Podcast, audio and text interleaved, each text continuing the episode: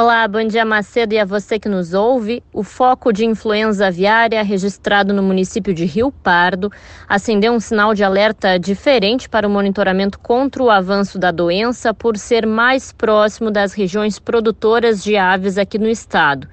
Outras duas investigações que estavam em andamento tiveram resultado negativo divulgado no sábado.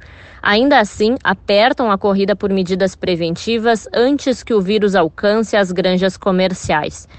A regionalização de eventuais embargos é uma dessas medidas. Apesar dos casos confirmados em animais silvestres e em aves de subsistência, o Brasil mantém o seu status de mercado, com pleno acesso aos compradores globais.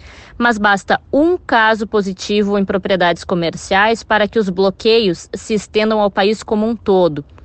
O assunto está sendo tratado como prioridade, segundo Anderlise Borsoi, que é coordenadora de assuntos estratégicos de saúde animal do Ministério da Agricultura.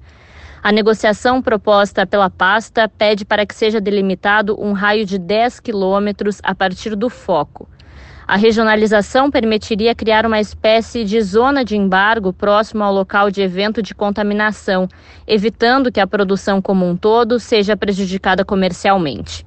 Diferentemente de outras doenças, como a febre aftosa, a influenza aviária não possui um padrão de regionalização de embargos. Isso porque a dinâmica do vírus é diferente. Por isso, cada país tem a sua regra de certificação de compras. As negociações nesse momento se voltam aos principais parceiros comerciais e se dão através de missões a esses países ou de comitivas que vêm ao Brasil observar a nossa produção e afastar o risco de potenciais embargos. Mais detalhes sobre a situação da gripe aviária lá em GZH, com o Campo Lavoura, Bruna Oliveira.